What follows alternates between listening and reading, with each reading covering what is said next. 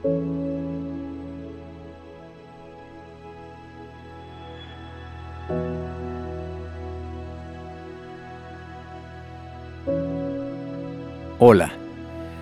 Este es el podcast Cultivo de Conciencia con Drew Balance. Bienvenido, bienvenida al episodio 15. Que todavía no sé cómo se va a llamar, pero ya saldrá el contenido de hoy.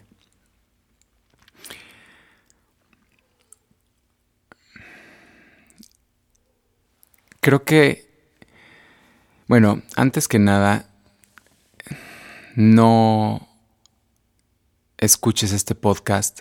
Es mi invitación sincera. Si estás distraída, distraído, o si estás haciendo otras cosas, mejor date una pausa, aguanta, aguanta las carnitas, como decimos, y dátelo en el momento correcto. Y si ya estás aquí y ya estás lista, listo para, para este espacio de intimidad, entonces entrégate por completo, suelta el querer hacer otra cosa además de estar aquí. Encuentra una postura que sea cómoda para ti, en donde puedas soltar resistencia a este instante, resistencia a tu propio sentir. Te vayas dando chance de estar aquí. Eso significa de dejarte sentir. Déjate sentir, por ejemplo, el espacio afuera de ti. Déjate sentir el cuarto donde estás, o el jardín donde estás, o el cielo abierto donde estás, en la camita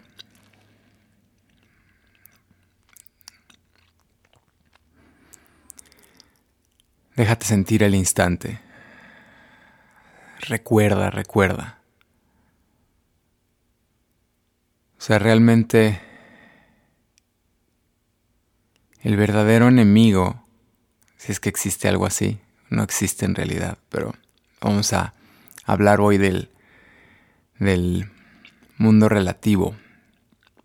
Entonces, entonces en lo relativo es bien importante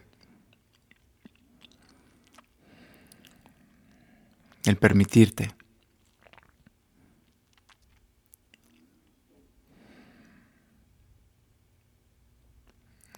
La confianza en este instante.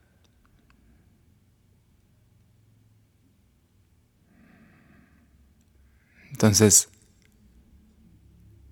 relájate, renuncia a cualquier resistencia. Y, bueno, entonces el enemigo relativo, no existente, solo para el ego, es el olvido. El olvido de la cero resistencia, de que esa es una posibilidad real, a la mano, totalmente posible ahora.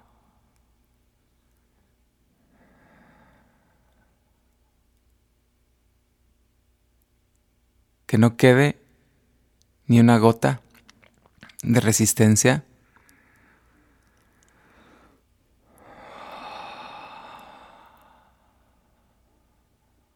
a tu experiencia de este instante.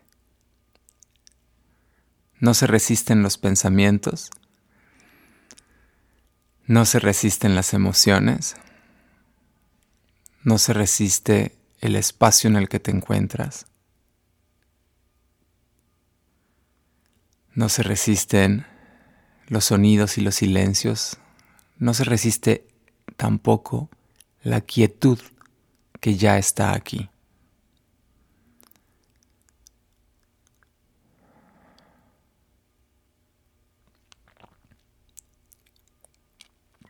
No se resiste el espacio.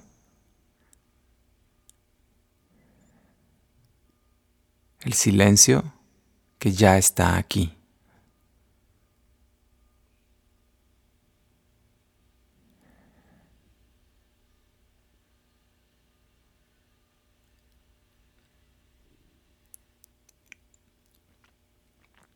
Y sí, eh,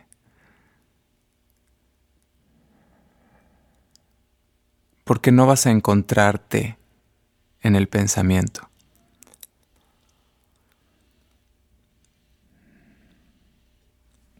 Y no vas a encontrar una verdad última en el pensamiento.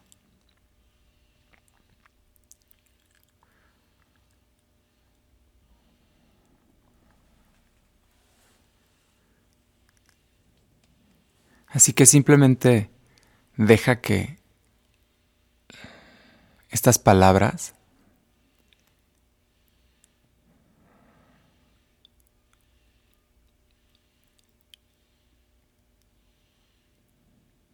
apunten a un lugar dentro de ti y fuera de ti, a un lugar que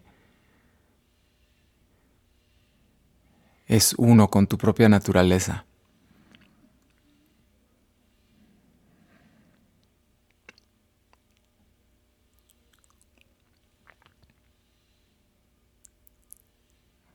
Deja que eso suceda. No te relaciones con esta charla mentalmente. No le pienses más de lo que escuchas.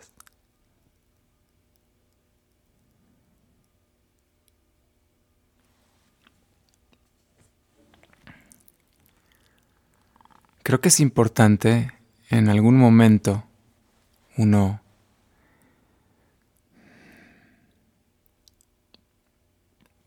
conforme la conciencia despierta a sí misma, conforme este espacio de quietud y silencio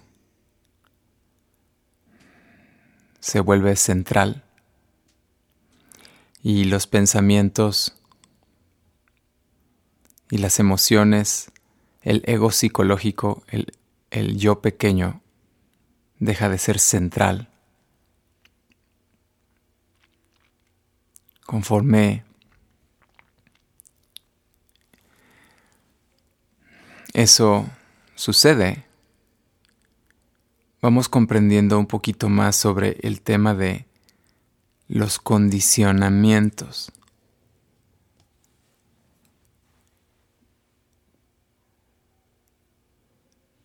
Hay,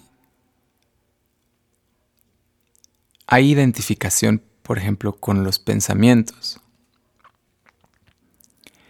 Y cuando los pensamientos, y estamos hablando como del área de la cabeza, los pensamientos, cuando estamos identificados con el pensamiento y el pensamiento es central,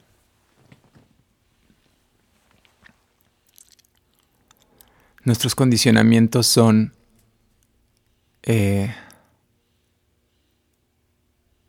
son mentales es aquello de lo que estás seguro que piensas, es de tu filosofía de, vida. Con respecto a las emociones, es, los condicionamientos son con respecto a lo que tú sientes,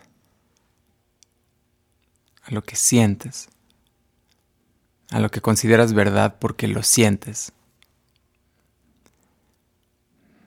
Y hay un nivel bien profundo a nivel de las vísceras, que es el condicionamiento existencial, que va más allá de la articulación de la mente e incluso la articulación de las emociones.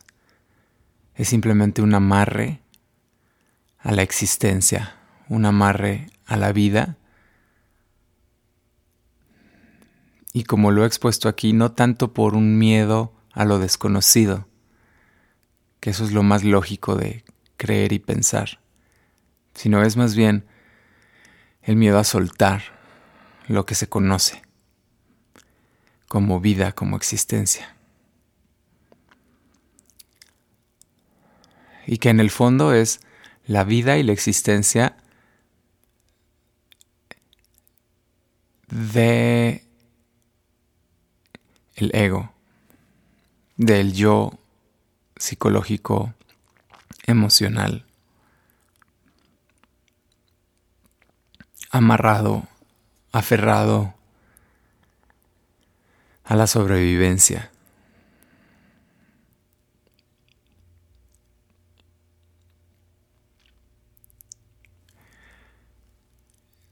Es, es importante notar que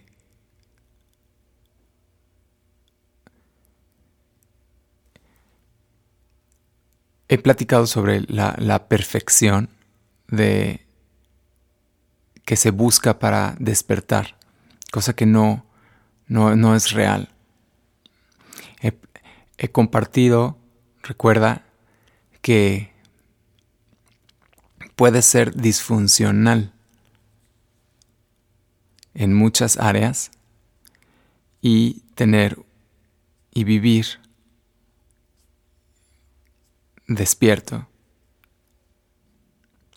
Y puede ser muy, muy funcional y vivir soñando despierto. Vivir completamente inmersa, inmerso en el mundo de los sueños y las emociones, de las expectativas, de las opiniones, del autojuicio y del juicio a otros y al mundo.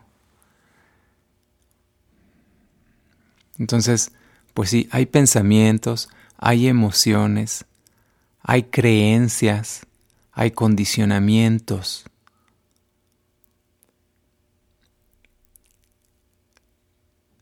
Sí, el tema de las creencias, de, generar creencias alrededor de, de tu religión o no religión, de tu ateísmo. Es una forma de creencia idéntica de creencias más fundamentalistas, ¿verdad? El fanatismo es, es la creencia absoluta en tu pensamiento, en tu opinión. Es lo que es el fanatismo. No, no es externo. No es de un culto. Sí, es fácil quererlo ver así. Simplemente es, el, estás 100% segura y seguro de tu opinión y tu creencia. Algo que es muy importante notar es que esto es muy interesante. Puede haber gente con mucho ego, mucho ego, y ser, y ser súper, súper buen pedo. Esto es muy interesante. Es gente con mucho ego. Es decir, mucho ego no es ser déspota. Mucho ego simplemente significa mucha centralización de la atención y de la visión en las emociones y en, la, y en los pensamientos. Entonces hay gente con mucho ego, o sea, muy atrapada en el sueño del personaje, del yo individual limitado, pero que es a toda madre, que es a toda madre contigo, en general. Su problema es más bien, ¿verdad? Eh, el sentido de separación, el vacío existencial que pueden llegar a sentir la separación y la falta de intimidad y de espontaneidad. Hay mucha rigidez. Por eso en, en la psicoterapia corporal, en la psicoterapia centrada en el cuerpo, sí, eh, existe este eh, tipo de carácter, de caracteriología llamado rigidez. Y en el mundo de la psicoterapia se dice que la rigidez es lo más deseable. Que yo tengo, yo no, no, no, no me compro esa historia. Pero como todo, tiene algo de razón, tiene algo de que, se puede rescatar de, ese apunte. Porque estos egos, que son muy, muy buena onda, que son, es que es gente amable, en donde el corazón tiene como esa avenida hacia el exterior a través de ellos. Eh, esto, es, es, muy bello, o sea, tiene hay estructura, ¿sabes? Es lo que sucede con la rigidez, como un, pues, edificio muy rígido necesita una estructura, por eso es rígido. Es decir, la rigidez va con la estructura. Pero por otro lado, en la vida hay gente con muy poco ego. es curioso esto. Es curioso esto. Es con, con, menos ego, pero puede ser muy mal pedo. Puede ser muy mala onda, o sea, muy mal vibrada. O sea, lo que llega a. Lo que llega a convivir junto con una identidad más desmantelada puede ser más, más mamón, más mamona, más todavía cargando con la creencia de ser superior a alguien más. Y en última instancia no hay superior porque no hay dos. Todo, toda vivencia es una conversación, es la vivencia de uno mismo, no conversación es la vivencia de uno mismo. Toda vivencia es la vivencia de uno mismo. Tú vas al mercado y ves mucha gente afuera y ves el exterior, el mundo exterior. Todo eso es la vivencia de ti mismo, de ti misma. Te estás explorando. Mientras no caiga ese 20 y te permitas empezar a, suavizar la, la rigidez de tus creencias, de dónde terminas y dónde comienzas.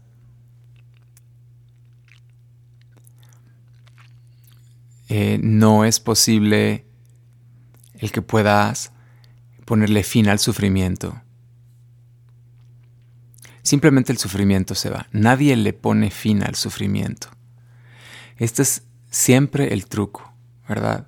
No es este individuo haciendo un esfuerzo y controlando y aniquilando con la idea del héroe, la heroína, del éxito en la batalla espiritual. No existe tal cosa. Es precisamente cuando muere el buscador, cuando muere se muere la batalla. Que todo comienza espontáneamente a buscar el reacomodo en su propia naturaleza. En capítulos anteriores le he llamado esto autogestión, la autogestión del ser, la autogestión del vacío, la autogestión de la nada. Por favor, acostúmbrate a llamarle a lo innombrable de muchas formas distintas. No te condiciones, porque siempre debes de saber que si tú hablas del agua, ¿verdad? La palabra agua no es aquello a lo que se refiere la palabra. La palabra agua no es agua. La palabra luna, que es una imagen muy tradicional en las enseñanzas, la palabra luna no es la luna. El condicionamiento y el centramiento en los pensamientos y en las emociones nos hacen creer que la palabra luna es la luna y que ya conoces la luna. Y que al sentir profundamente y, estar inmerso en la palabra y en la imagen y en la emoción luna, estás experimentando la luna. Pero no es así. Las palabras solamente se refieren a un objeto y no son ese objeto, objeto de la conciencia, pues a un contenido dentro de la conciencia. Las palabras se refieren a un contenido dentro de la conciencia, que podemos etiquetar otra vez como objeto externo. Pero ninguna palabra es a lo que la palabra se refiere. ¿Ok?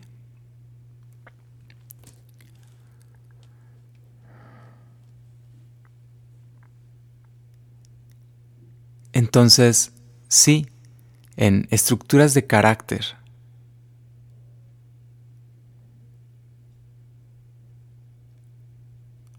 O más bien, eh,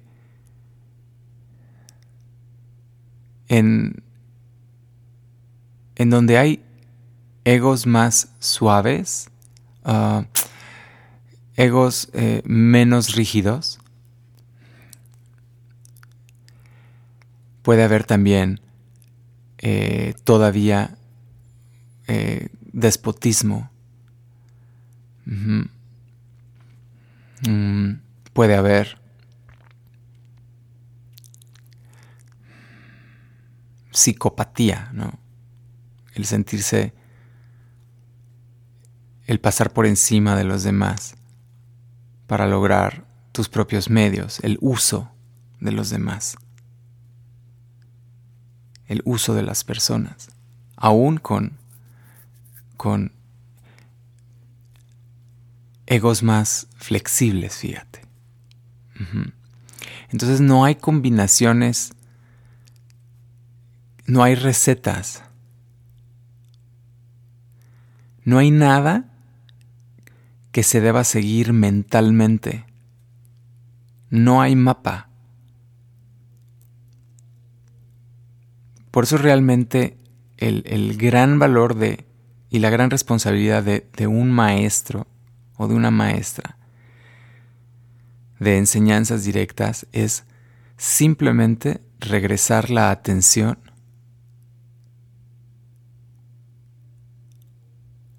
una buena maestra, un buen maestro va a regresar tu atención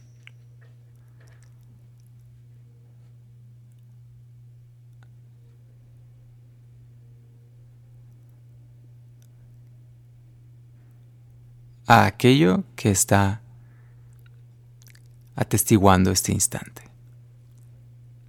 Está atestiguando lo que se siente estar sentada, lo que se siente tu cuerpo, lo que se siente tu respiración, lo que se siente todo lo que estás sintiendo. Lo que se siente aquello donde esté posada tu atención. Lo que se siente aquello que en donde está tu atención sin mayor, sin pensamiento añadido, sin historia extra, sin conversación interna. Algo que es, interesante el proceso de despertar y el proceso despierto, de cómo es un inicio de algo.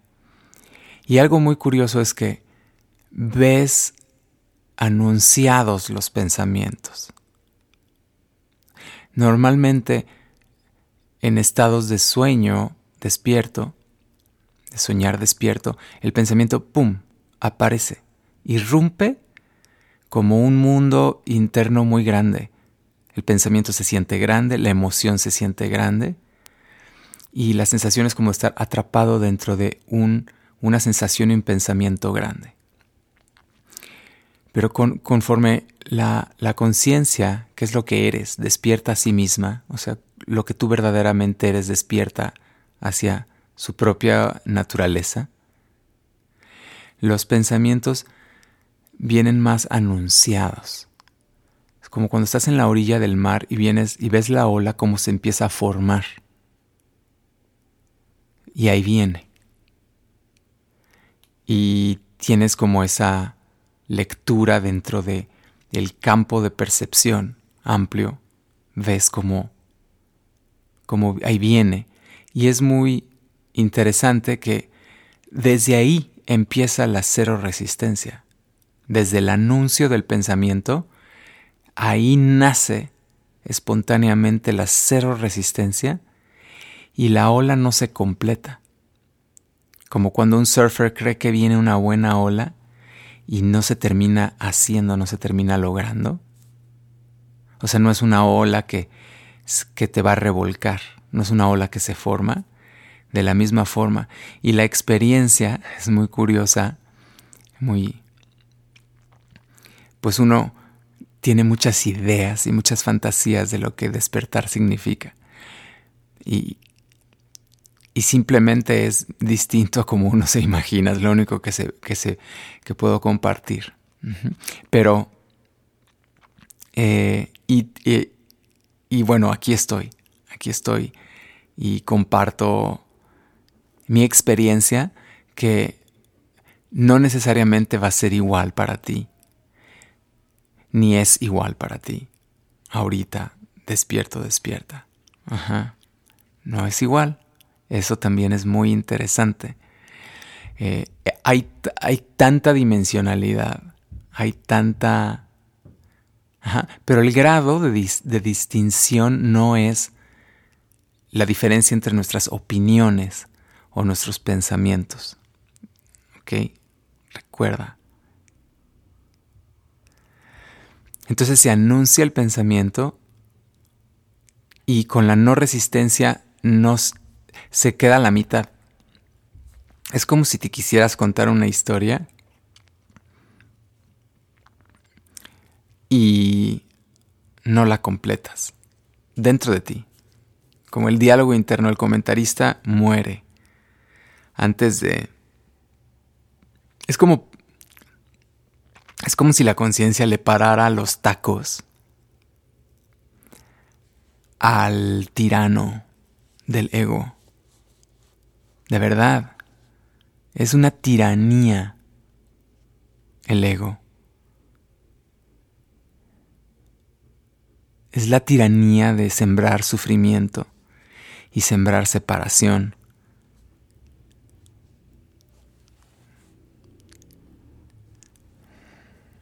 Así de valioso es, claro, el despertar.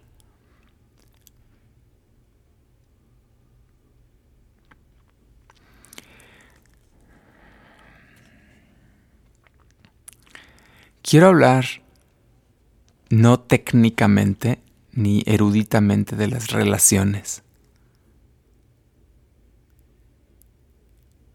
Lo único que puedo compartir ahora honestamente, es que la relación más alta y más pura que existe, estoy hablando entre dos entidades relativas, entre dos personas, entre dos personajes. La mejor, la relación más pura La relación más pura es la amistad.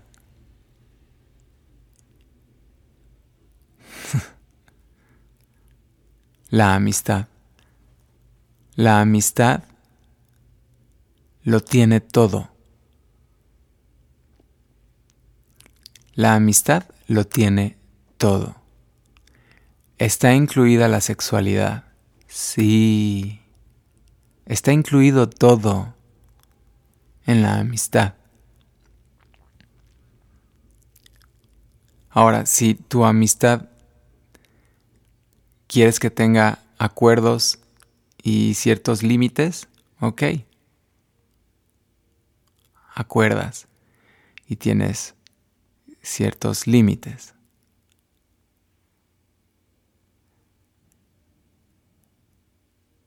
Eso es lo que es muy interesante con respecto al mundo relativo. Que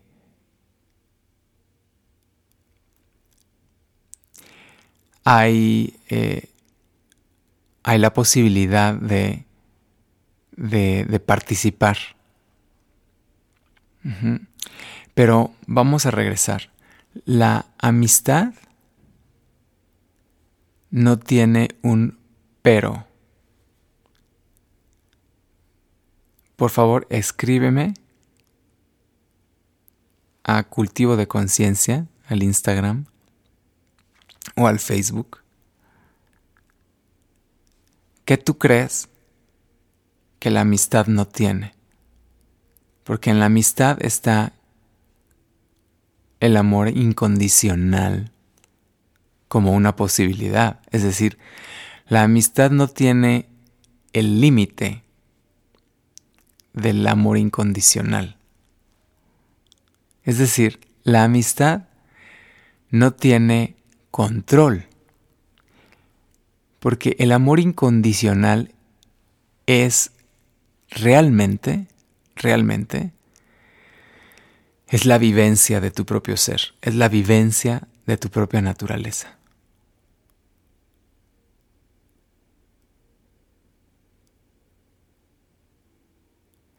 Y el amor incondicional deja libre a la otra persona. Y estoy hablando obviamente de amistad.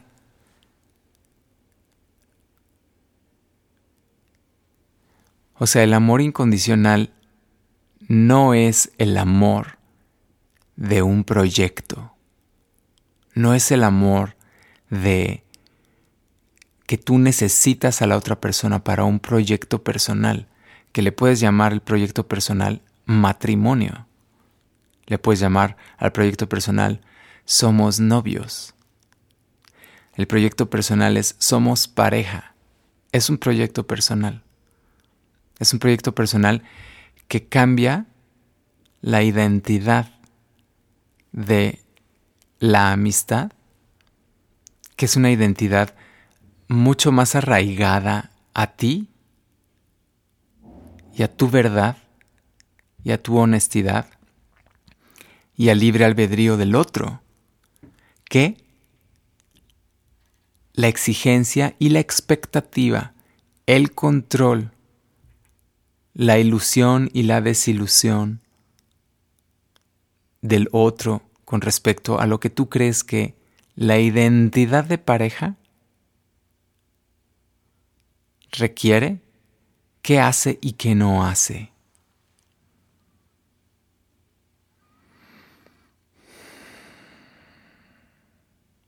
La amistad es, el, es la relación más alta. Y vuelvo a poner esto muy claro. La sexualidad está incluida si fluye por ahí de forma incondicional, como una expresión verdadera y auténtica de lo que tú eres.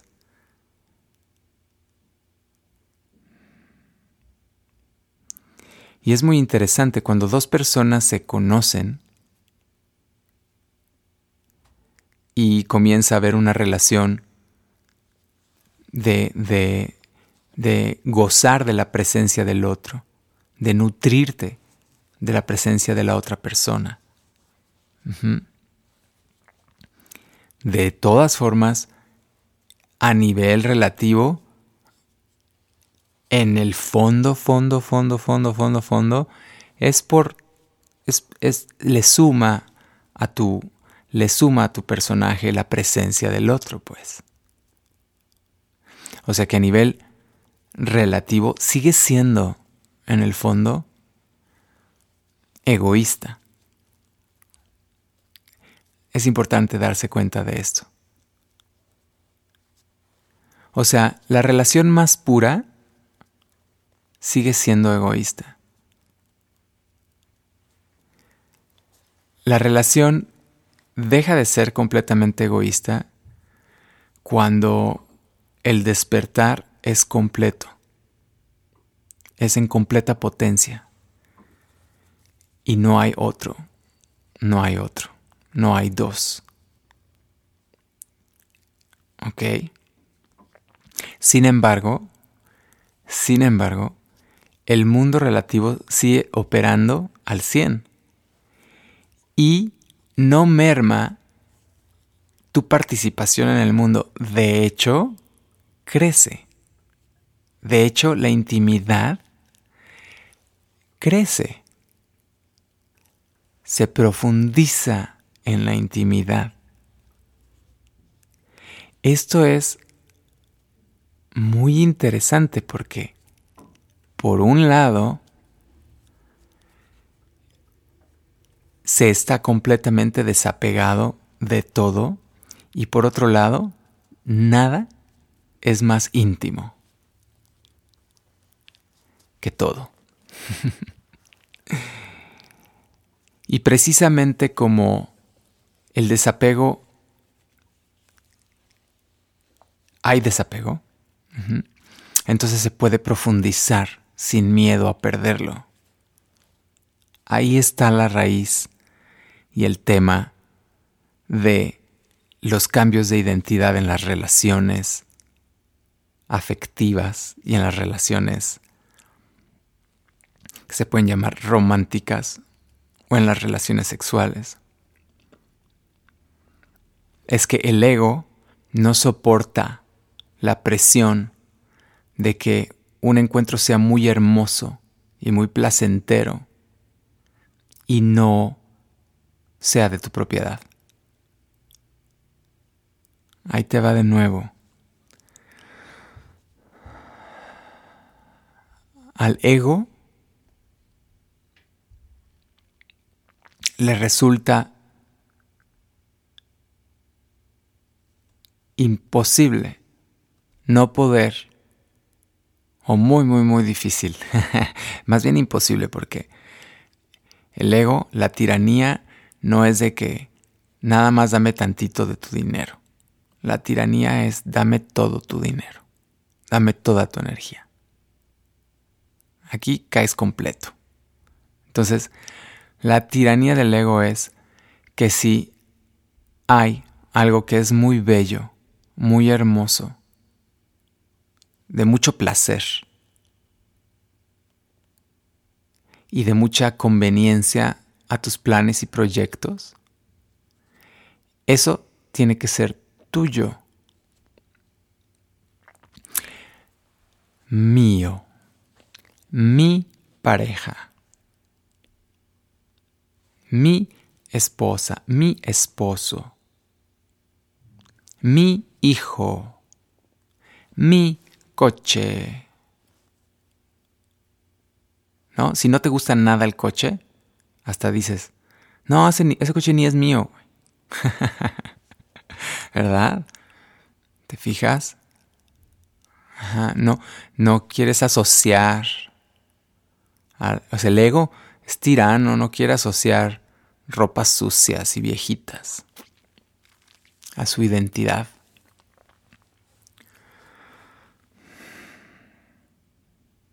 Interesante todo esto. Entonces,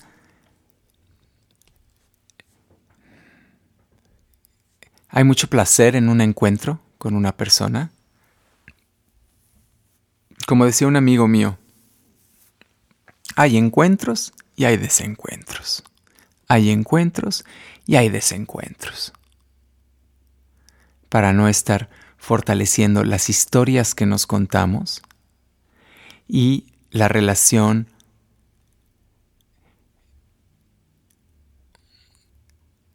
centrada en el pensamiento-emoción, en su majestad el pensamiento, su majestad la opinión, su, su majestad tu opinión, su majestad tu diálogo interno, su majestad tu comentarista.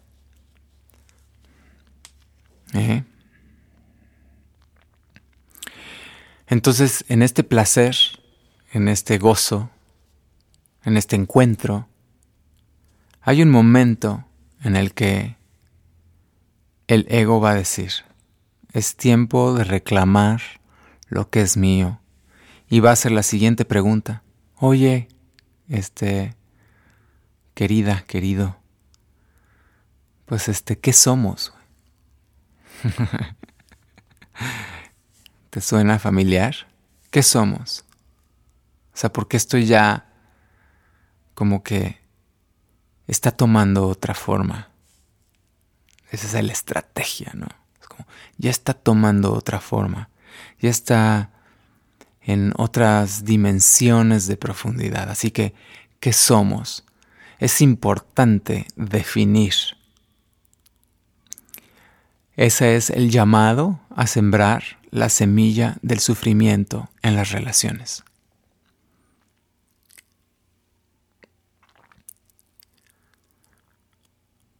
¿Eh?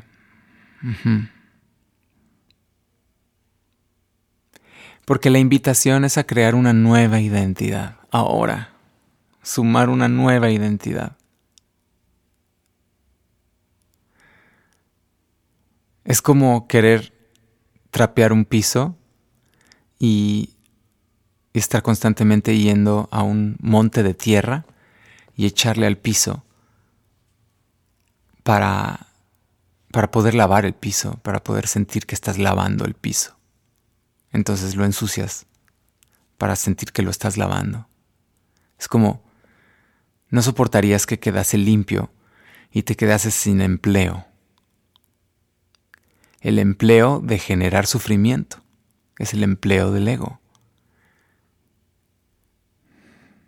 Sin chamba. ¿Eh?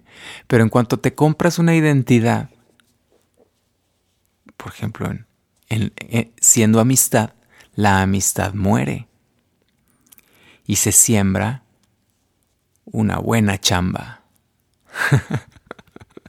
una chamba para el individuo que estará llena de expectativas y que y de sufrimiento. Eso sí, nos podemos acomodar y nos podemos lavar el cerebro de que no. Por supuesto, el ego no quiere ser descubierto, no quiere ser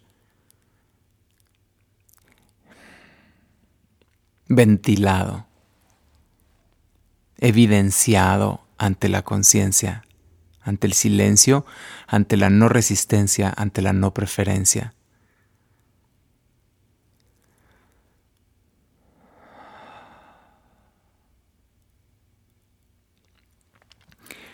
Entonces, con el nacimiento de este sufrimiento, nacen las historias con respecto a la relación. Y ahí comienzan las historias, que las historias es importante cacharlas, saber que tú te relacionas contigo mismo en tu vida como a través de, la, la historia que te has contado, las historias que te has contado.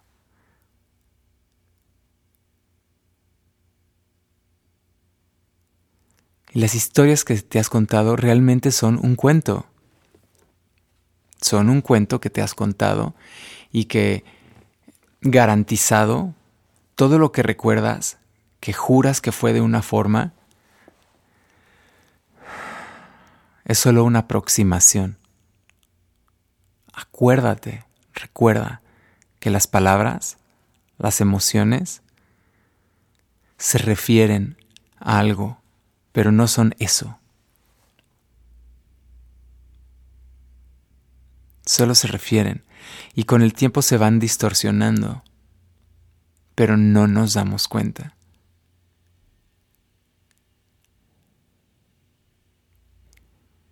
En última instancia, si quieres directamente directamente liberar la historia, deja de creerla, toma en cuenta que no es real 100%. O sea, toda opinión tiene un grado, un mayor o menor grado de realidad. Pero nada es 100% real y nada es 100% certero en tu vida. En los pensamientos. En los pensamientos nada es 100% real. En los sentimientos nada es 100% real. En tus opiniones ni creencias, ni condicionamientos. Nada es sobre 100% realidad. Realiza eso. Ve hacia adentro. Date cuenta de eso.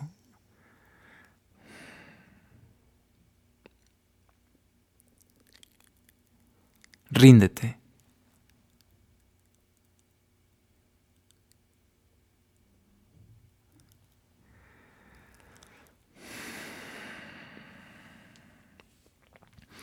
Ahora, la palabra, la palabra tiene un truco y un valor muy alto. Hemos explorado principalmente la palabra, el pensamiento, la opinión como la fuente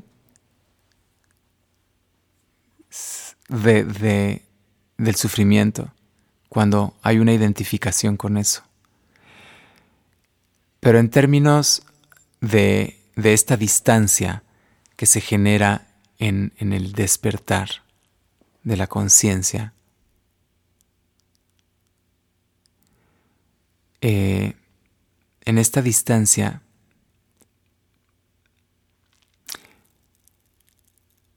existe la relación con las palabras que apuntan que su función son apuntar a un aspecto verdadero, realmente verdadero de ti. Y e igual, solo apuntan, no son eso, solamente apuntan hacia eso. Como por ejemplo, conciencia divina. La palabra conciencia divina no es conciencia divina. Es decir, si tú crees en la conciencia divina, no estás creyendo en la conciencia divina. Si tú crees en el amor, no estás creyendo en el amor. Cacha esto. Si tú crees que estás en Acapulco, no estás en Acapulco. Bueno, a menos que estés escuchando este podcast en Acapulco, ¿verdad? Y entonces te das cuenta que no necesitas pensar en Acapulco para estar ahí. Pero si yo estoy en Puebla y pienso en Acapulco, entonces el pensamiento de Acapulco me puede dirigir a Acapulco. Puedo redirigir mi atención sacar la atención del pensamiento de Acapulco y dirigir mi atención a Acapulco. Apapulco, como decía de niño. Entonces, cuando dices conciencia divina y quieres profundizar en el despertar, entonces dejas que la palabra conciencia divina dirija tu atención al silencio, a la nada, a aquello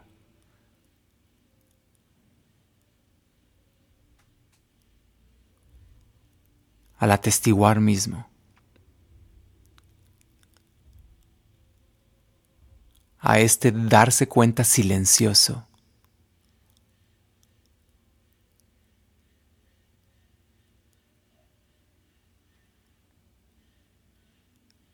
A este silencio que de hecho te está atestiguando.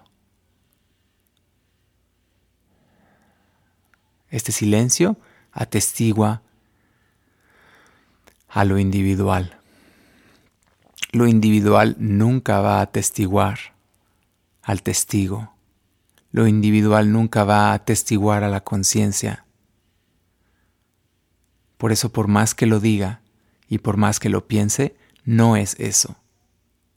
Entonces es importante, a nivel relativo, las historias que nos contamos, saber si a las historias que les estamos poniendo atención son historias que nos dirigen a la naturaleza de lo que nosotros somos, o nos dirigen a un mayor nivel de ilusión y de dormir con respecto a nuestra naturaleza y a este instante. Ese es el valor y esa es la relación con respecto a los pensamientos y a las creencias o a los pensamientos y a las historias que permitimos. Hay cuentos hermosos en la tradición del yoga. Hay cuentos hermosos, poemas de, de grandes maestros como de Rumi, de Hafiz, de Rabia, de Mirabai, de Meister Eckhart, San Francisco de Asís, Jesús, Ramana Maharshi, Baba Muktananda, Gurumai Chidvilasananda, Buda, etcétera, etcétera y tu iluminado local que nadie conoce o nadie eh, podría tener ni la menor idea que está completamente realizado tú, el que te sirve pescado en Superama.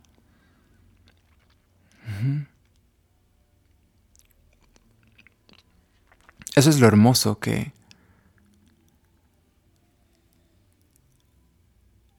a los ojos de, del ego es completamente ordinario e invisible. Al ego le encanta tratar de descubrir quién está despierto y quién no, pero nunca le va a atinar, solo va a apostar, solo va a hacer apuestas. Y en la mayoría va a perder, porque precisamente al ego le choca que lo cuestionan los actos de alguien más, no el choro. Nadie te va a venir a chorear. Que te cuestionen las expresiones de libertad y del comportamiento no condicionado del otro Y te puedo garantizar que muchas cosas que tú marcas como cosas indebidas e impropias de otras personas pueden venir de alguien que está expresando completamente a su ser interior.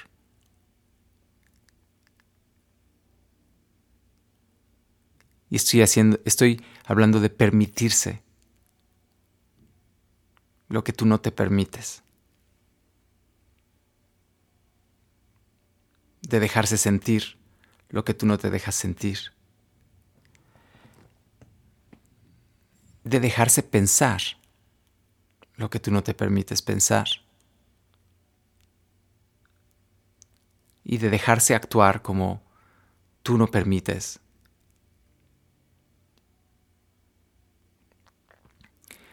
Me gusta la enseñanza de Jesús de con la vara que mides serás medido. Y creo que hay una perspectiva aún más poderosa con respecto a esta perspectiva que estamos manejando. La vara con la que tú te mides, mides a los demás. Ahí está la clave con la vara que tú te permites o no permites esto y lo otro, permites o no permites a los demás. Es más, o sea, es decir, tu juicio y la sombra se expresan mucho hacia las personas que permiten lo que tú no te permites. Te evidencian en dónde te estás amarrando. Interesante, ¿verdad? Entonces, el mundo relativo sí tiene importancia. Pinche Druba. Tienes todo el podcast hablando de la trascendencia y de cómo no importa, cómo no tiene importancia y hay que soltar el mundo relativo. Porque es un proceso. Tú no puedes poner tu tienda de importaciones si no has salido al extranjero a traer el material que importar a este tu mundo. Si no, van a llegar y la casa, o sea, la tienda está vacía.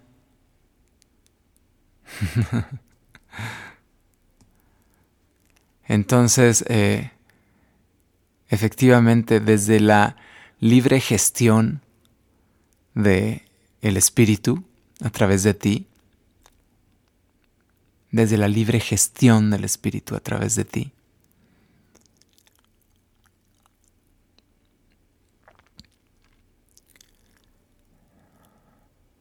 La relación con lo relativo es más profundo, pero es en completo desapego.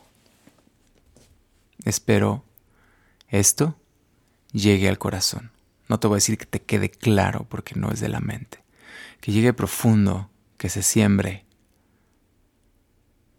en tu ser. Lo voy a dejar hasta aquí. Gracias por estar aquí. Gracias por estar aquí. Gracias por existir. Gracias por estar aquí, por existir, por estar siendo. Entrégate al silencio y deja que te lo enseñe todo. Hasta pronto.